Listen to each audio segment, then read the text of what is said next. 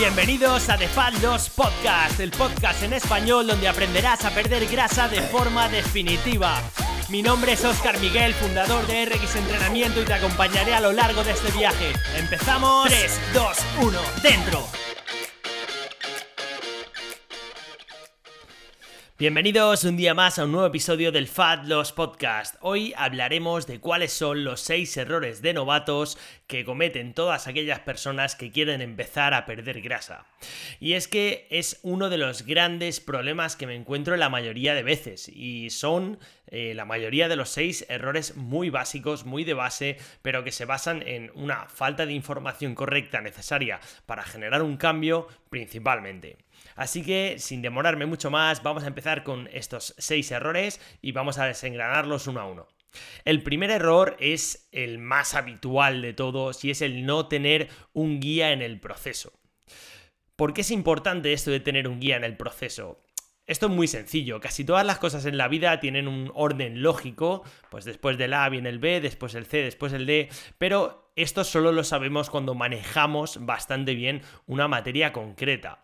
En el caso de los cambios de composición corporal, pues requieren eh, evitar mucha paja, como se, suele, como se suele hablar vulgarmente, de, sobre todo con productos mágicos que me ayudan a adelgazar, dietas mágicas con las que voy a meter, perder un montón de peso, o entrenamientos de 5 minutos que me van a cambiar la vida, o cambiar mi vida solo en 20 minutos a la semana, como habían algunas compañías que decían hace unos años, ¿no?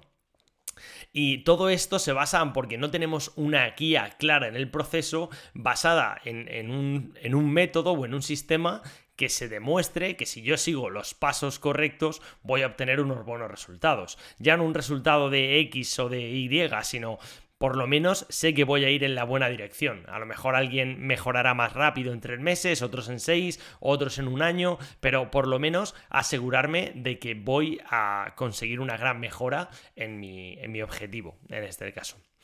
En, relación a este aspecto, eh, suele pasar mucho que la gente busca una solución eh, de un único tipo, de una única vía. O bien voy a buscar un entrenador o un centro de entrenamiento personal, o me apunto al gimnasio, o me apunto a clases de zumba, o cualquier tipo de actividad, y ya me creo que por ir dos días a la semana a hacer lo que sea, ya estoy haciendo deporte y el deporte adelgaza. Nada que ver con la realidad el único y más efectivo ejercicio que podemos hacer es el entrenamiento de fuerza.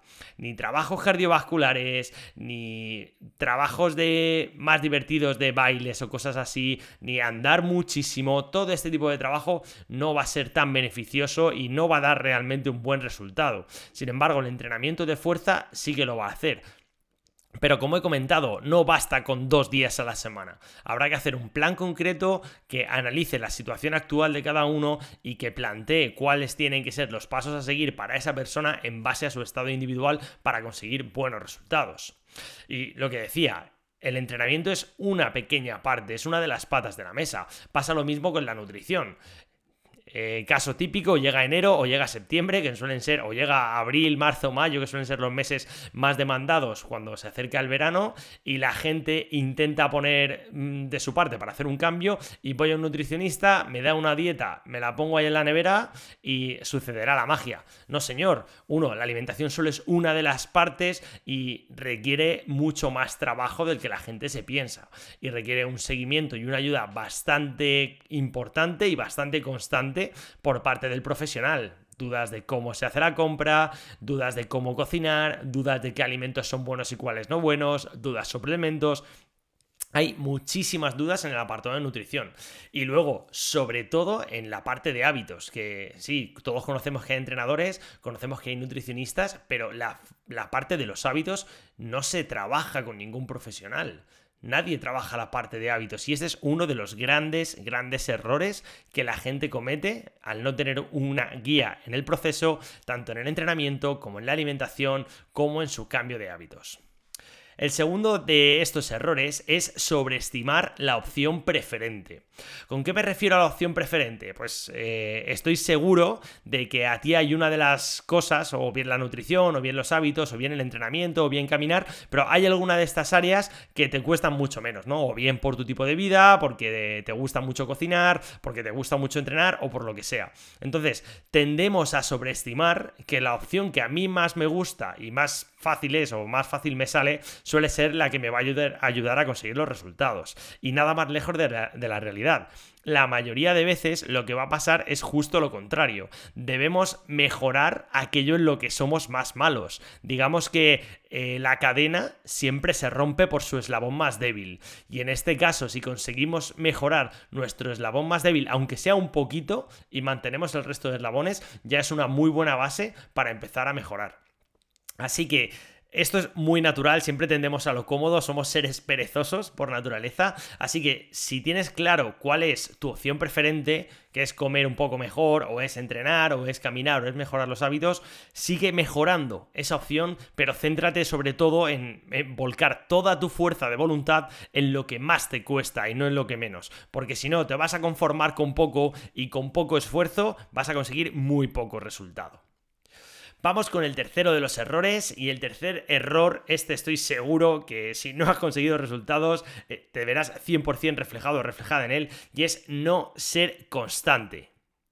La constancia es una de las cosas que más cuestan a cualquier persona para una transformación corporal. Y hay algunos tips y algunas cosas en las que se falla muchísimo y que solo arreglando estas pequeñas tips o estos pequeños bugs que se suelen llamar, se puede mejorar muchísimo esa constancia para cualquier persona. Lo primero, el primer problema que tenemos es que la gente no prioriza para ser constante. Es decir, hoy hago dieta cetogénica, mañana hago entrenamiento de fuerza, a los tres meses no he visto un resultado y me voy a la nutrición, luego cambio y me voy a hacer clases de zumba o cualquier tipo de cosa. Lo primero, priorizar sobre la opción preferente que hay que trabajar, ¿vale? Hay que priorizar cuál tiene que ser el camino y poner eso en mi agenda lo primero para centrarme exclusivamente en dedicarme ahí y ser lo suficientemente constante en el tiempo con teniendo clara la única opción que tengo que elegir. Si cada tres meses o cada tres semanas voy cambiando de opción, al final me voy a hacer un cacao mental y no voy a ir hacia ningún sitio. va a pasar un año completo y voy a volver a estar en el mismo lugar que estaba justo antes de empezar. Junto a la priorización, vendría el siguiente punto, sería la falta de planificación, que esto pasa muchísimo. Eh, y ya no solo a nivel del el cambio y la transformación, transformación corporal. Muchas de las personas a las que ha ayudado a conseguir grandes cambios y grandes transformaciones, una de las cosas que se queda muchísimo es que ahora se planifican mejor su día a día. Antes no tenían tiempo para nada y ahora tienen tiempo para cualquier cosa. Y eso es porque han mejorado muchísimo su habilidad para planificar sus semanas. Entonces, esta falta de planificación, eh, pues hace muy difícil que yo sea constante en cualquier cosa. Si no tengo claro que todos los días voy a hacer un entrenamiento, aunque sea de 25 minutos, y no lo tengo en mi agenda, pues cuando llegue cansado de trabajar no haré ese entrenamiento, porque estaré pensando en la reunión que tengo mañana o en cualquier otro tipo de cosa. Entonces, la planificación y la agenda son fundamentales para mantenerme en la constancia. Y luego el siguiente mini punto dentro de este tercer punto de no ser constante sería centrarse en mejorar un 1% diario.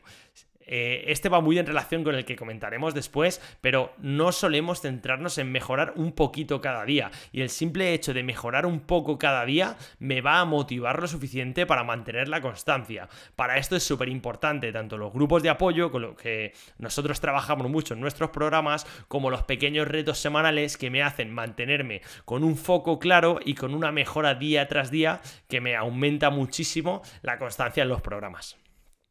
Bueno, hacemos un breve repaso. Llevamos tres de los seis errores. El primero sería no tener un guía en el proceso. El segundo, sobreestimar la opción preferente. El tercero, no ser constante. Y el cuarto, que vamos con él ahora, sería pensar demasiado en grande. Es decir, tener un exceso de optimismo de lo que soy capaz de hacer en un día o en una semana. Y no hablamos de lo que soy capaz de conseguir, sino de lo que soy capaz de hacer.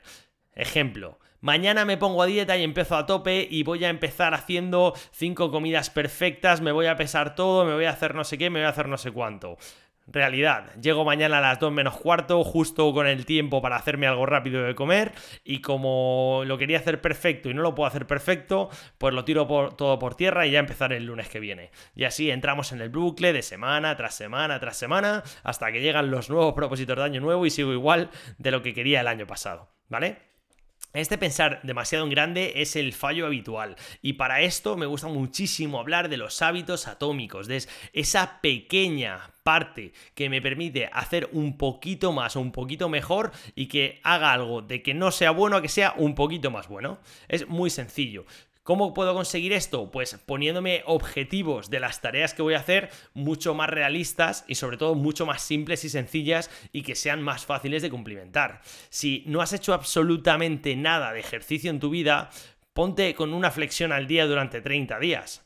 No hay menos que una flexión al día. No podríamos hacer menos. Bueno, podríamos hacer una sentadilla a lo mejor, vale, es un poco más fácil. Pero bueno, piensa en algo muy pequeño. Si te pones y haces una sentadilla y te propones que la semana siguiente vas a hacer dos y la siguiente tres, cuando han pasado tres meses has mejorado muchísimo. Seguro que te has enganchado y ya cuando te pones a hacer una sentadilla no haces una sentadilla, sino que haces 10 sentadillas, 10 flexiones, 10 de esto, 10 de lo otro y al final vas aumentando tu capacidad.